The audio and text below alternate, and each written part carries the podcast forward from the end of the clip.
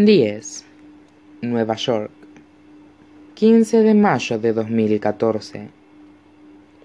La idea de llevarse al gato de casa se le ocurre a Adi. Tal vez siempre haya querido tener una mascota.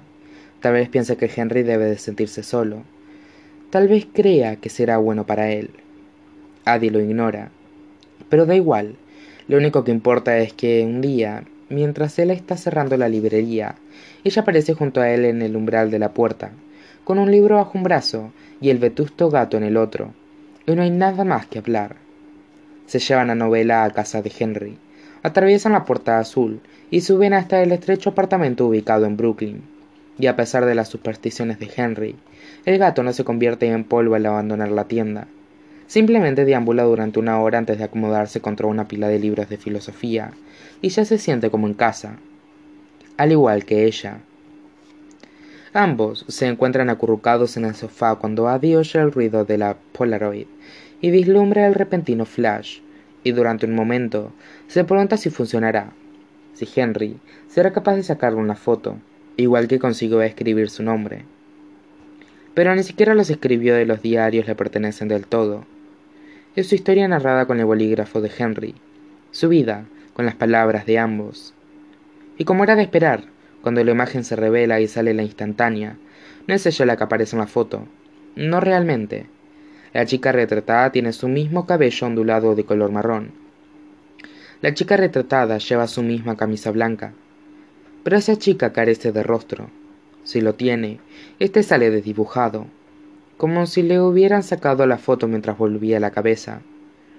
Y Adi sabía que no funcionaría, pero aún así se le encoge el corazón Qué raro, dice Henry, dándole la vuelta a la cámara. ¿Me dejas probar otra vez? le pregunta, y ella comprende el impulso que se apodera de él. Es más difícil de controlar cuando lo imposible resulta tan obvio. La mente es incapaz de encontrarle un sentido, así que prueba una y otra vez, convencido de que esta vez será diferente. Así es como uno pierde la cabeza. Ella lo sabe bien. Brady deja que Henry lo intente una segunda vez y una tercera. Observa cómo la cámara se atasca, cómo escupe una sucesión de fotografías, en blanco, con la imagen sobreexpuesta, subexpuesta y borrosa, hasta que su visión acaba inundada de destellos de luz. Deja que pruebe diferentes ángulos e iluminación, y finalmente las instantáneas cubren el suelo bajo sus pies. Adi está allí, y la no lo está, es real y al mismo tiempo un fantasma. Debe de haberla vista desmoronarse un poco más con cada destello de flash. Debe de haberse percatado de la tristeza que brota a través de las grietas, pues se obliga a bajar la cámara. Adi contempla las fotos y piensa en el cuadro de Londres, y oye la voz de Luke en el interior de su cabeza.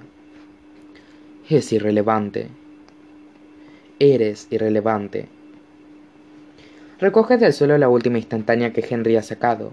Examina la figura de la chica que aparece en la fotografía y advierte cómo sus rasgos se han desdibujado y son ahora irreconocibles. Cierra los ojos y se recuerda a sí misma que hay muchas maneras de dejar una huella. Se recuerda a sí misma que las imágenes mienten. Y de pronto, nota el peso de la cámara en sus manos, así que toma aire para decirle que no funcionará de ningún modo. Pero entonces, Henry se sitúa tras ella, le coloca los dedos sobre los de él y levanta el visor hasta su ojo. Deja que sea ella la que controle la presión de sus manos, igual que hizo al pintar la pared de cristal. A Adi se le acelera el corazón mientras apunta a las fotos del suelo, con sus pies descalzos asomándose por la parte inferior del encuadre. Contiene la respiración y alberga una esperanza en su interior. Se oye un clic y se ve el destello de un flash. En esta ocasión, la instantánea sale.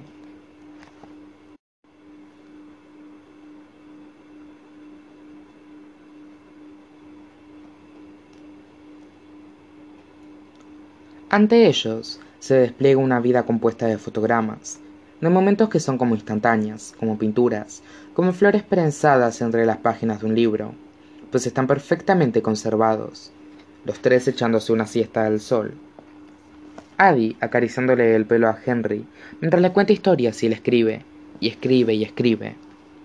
Henry, presionándola contra la cama, los dedos de ambos entrelazados y su respiración agitada, mientras Sadie oye su nombre entre su pelo. Los dos juntos en la larga y estrecha cocina, con los brazos enredados en los del otro y las manos de Addie sobre las de Henry, mientras preparan un bechamel, mientras amasan el pan. Tras meterlo en el horno, él lo toma la cara con las manos llenas de harina y deja su rastro en cada centímetro que toca.